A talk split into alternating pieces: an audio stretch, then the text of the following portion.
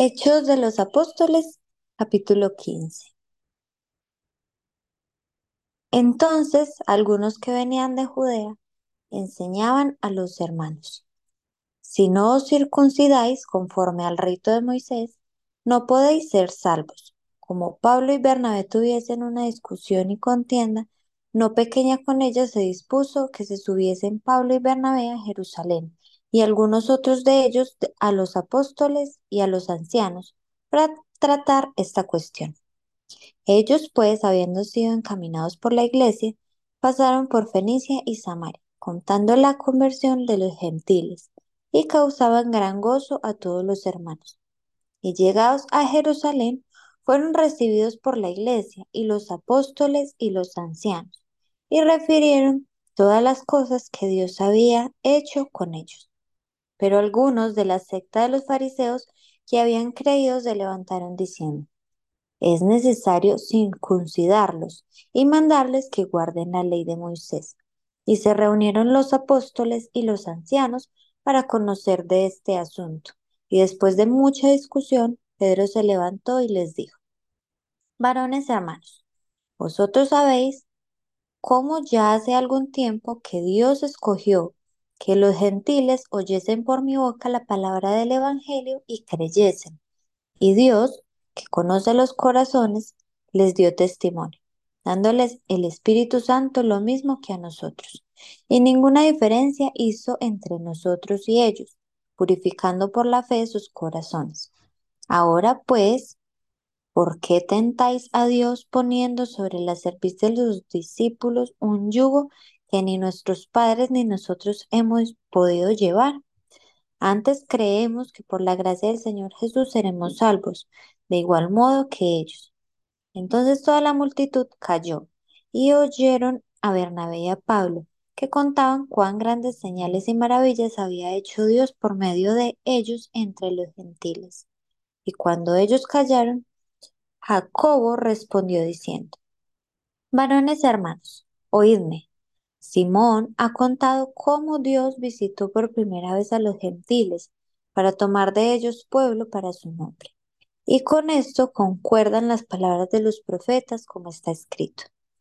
Después de esto volveré y reedificaré el tabernáculo de David que está caído, y repararé sus ruinas, y lo volveré a levantar, para que el resto de los hombres busque al Señor y todos los gentiles sobre los cuales es invocado mi nombre, dice el Señor, que hace conocer todo esto desde tiempos antiguos. Por lo cual, yo juzgo que no se inquiete a los gentiles que se convierten a Dios, sino que se les escriba que se aparten de las contaminaciones de los ídolos, de fornicación, de abogado y de sangre. Porque Moisés desde tiempos antiguos tiene en cada ciudad quien lo predique en las sinagogas donde he leído cada día de reposo. Entonces pareció bien a los apóstoles y a los ancianos, con toda la iglesia, elegir de entre ellos varones y enviarlos a Antioquía con Pablo y Bernabé.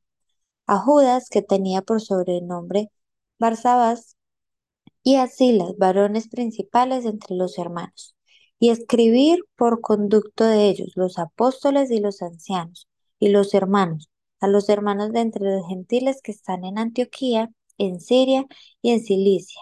Salud, por cuanto hemos oído que algunos que han salido de nosotros, a los cuales no dimos orden, os han inquietado con palabras, perturbando vuestras almas, mandando circuncidaros y guardar la ley. Nos ha parecido bien, habiendo llegado a un acuerdo, elegir varones y enviarlos a vosotros con nuestros amados Bernabé y Pablo hombres que han expuesto su vida por el nombre de nuestro Señor Jesucristo.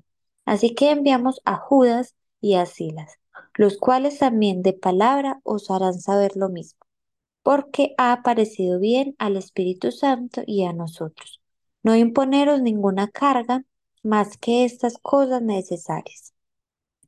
Que os abstengáis de lo sacrificado a ídolos, de sangre, de ahogado y de fornicación de las cuales cosas si os guardareis, bien haréis, pasadlo bien.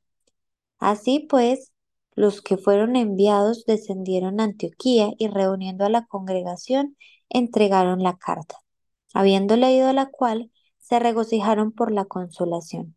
Y Judas y Silas, como ellos también eran profetas, consolaron y confirmaron a los hermanos con abundancia de palabras. Y pasando algún tiempo allí, fueron despedidos en paz por los hermanos, para volver a aquellos que los habían enviado. Mas Silas le pareció bien el quedarse allí. Y Pablo y Bernabé continuaron en Antioquía enseñando la palabra del Señor y anuncian- anunciando el Evangelio con otros muchos. Después de algunos días, Pablo dijo a Bernabé, Volvamos a visitar a los hermanos de todas las ciudades en que hemos anunciado la palabra del Señor, para ver cómo están.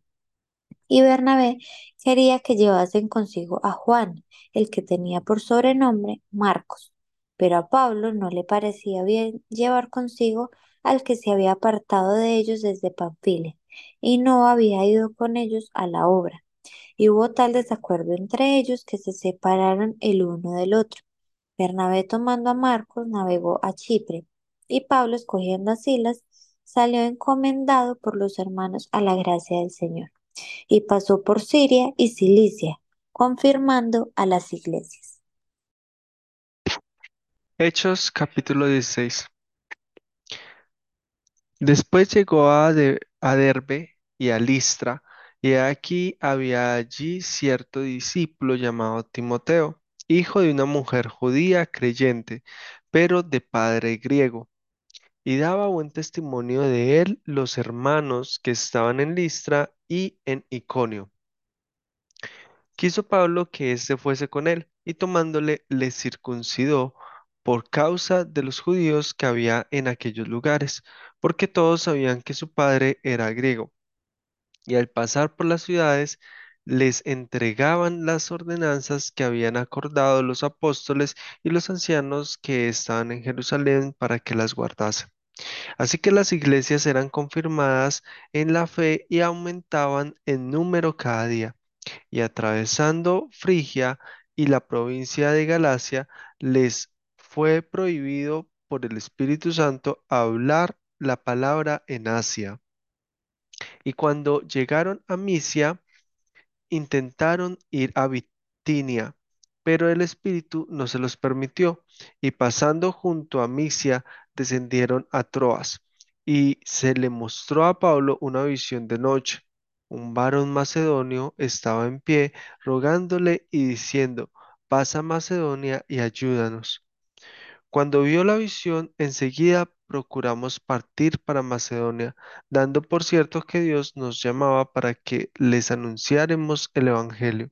Zarpando pues de Troas, vinimos con rumbo directo a Samos, a Samotracia y el día siguiente a, a Neápolis y de allí a Filipos, que es la primera ciudad de la provincia de Macedonia y una colonia, y estuvimos en aquella ciudad algunos días. Y un día de reposo salimos fuera de la puerta junto al río, donde solía hacerse la oración, y sentándonos hablamos a las mujeres que se habían reunido. Entonces, una mujer llamada Lidia, vendedora de púrpura de la ciudad de Tiátira, que adoraba a Dios estaba oyendo y el Señor abrió el corazón de ella para que estuviese atenta a lo que Pablo decía.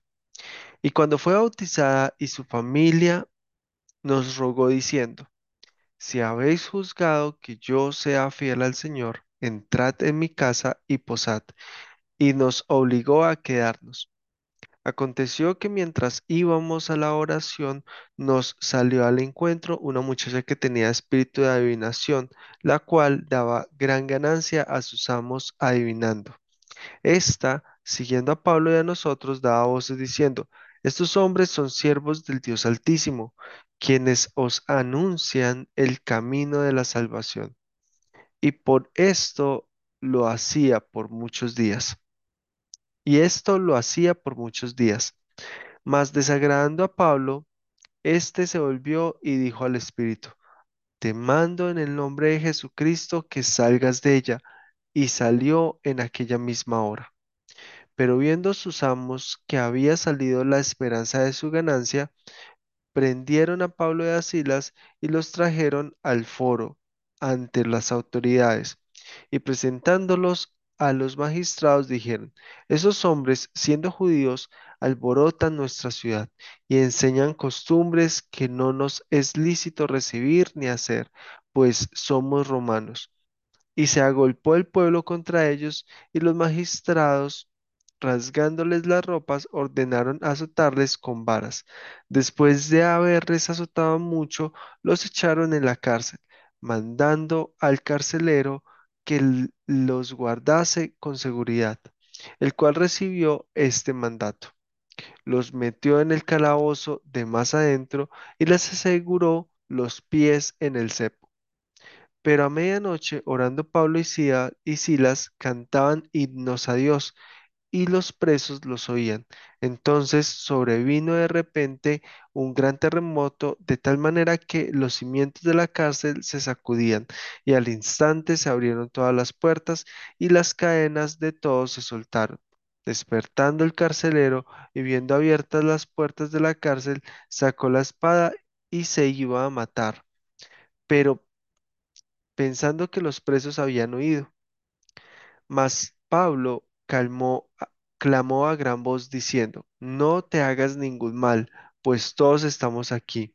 Él entonces, pidiendo luz, se precipitó adentro y temblando se postró a los pies de Pablo y de Silas, y sacándolos les dijo, Señores, ¿qué debo hacer para ser salvo? Ellos dijeron, Cree en el Señor Jesucristo y serás salvo, tú y tu casa. Y le hablaron la palabra del Señor a él y a todos los que estaban en su casa. Y él, tomándolos en aquella misma hora de la noche, les lavó las heridas y enseguida se bautizó él con todos los suyos.